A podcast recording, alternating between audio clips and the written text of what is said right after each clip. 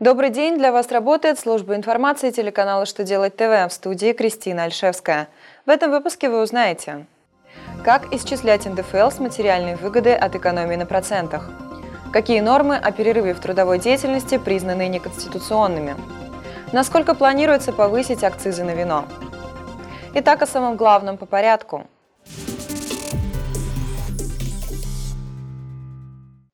Федеральная налоговая служба России направила для руководства в работе письмо Минфина, касающееся вопросов исчисления НДФЛ при получении материальной выгоды от экономии на процентах за пользование заемными кредитными средствами.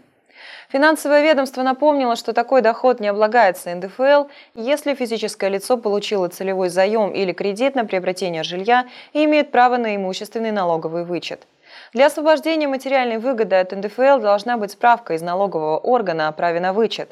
Если такая справка была предоставлена налоговому агенту в середине года, то НДФЛ, удержанный с материальной выгоды с начала года, считается излишне перечисленным и должен быть возвращен физическому лицу.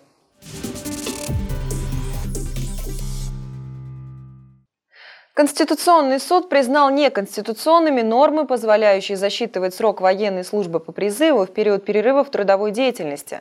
Правда, это относится только к ситуациям, в которых призывник до увольнения с работы в связи с уходом в армию работал не менее 26 недель.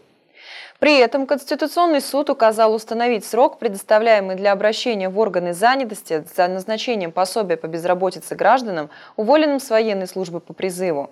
Это должен быть промежуток времени, в течение которого за ними сохранится право на исчисление пособия, исходя из среднемесячного заработка по последнему месту работы.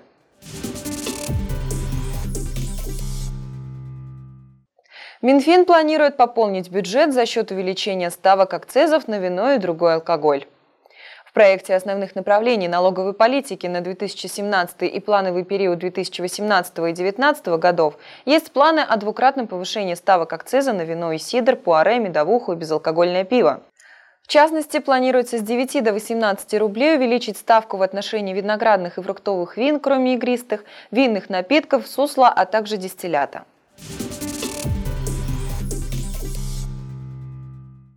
На этом у меня вся информация. Благодарю вас за внимание и до новых встреч.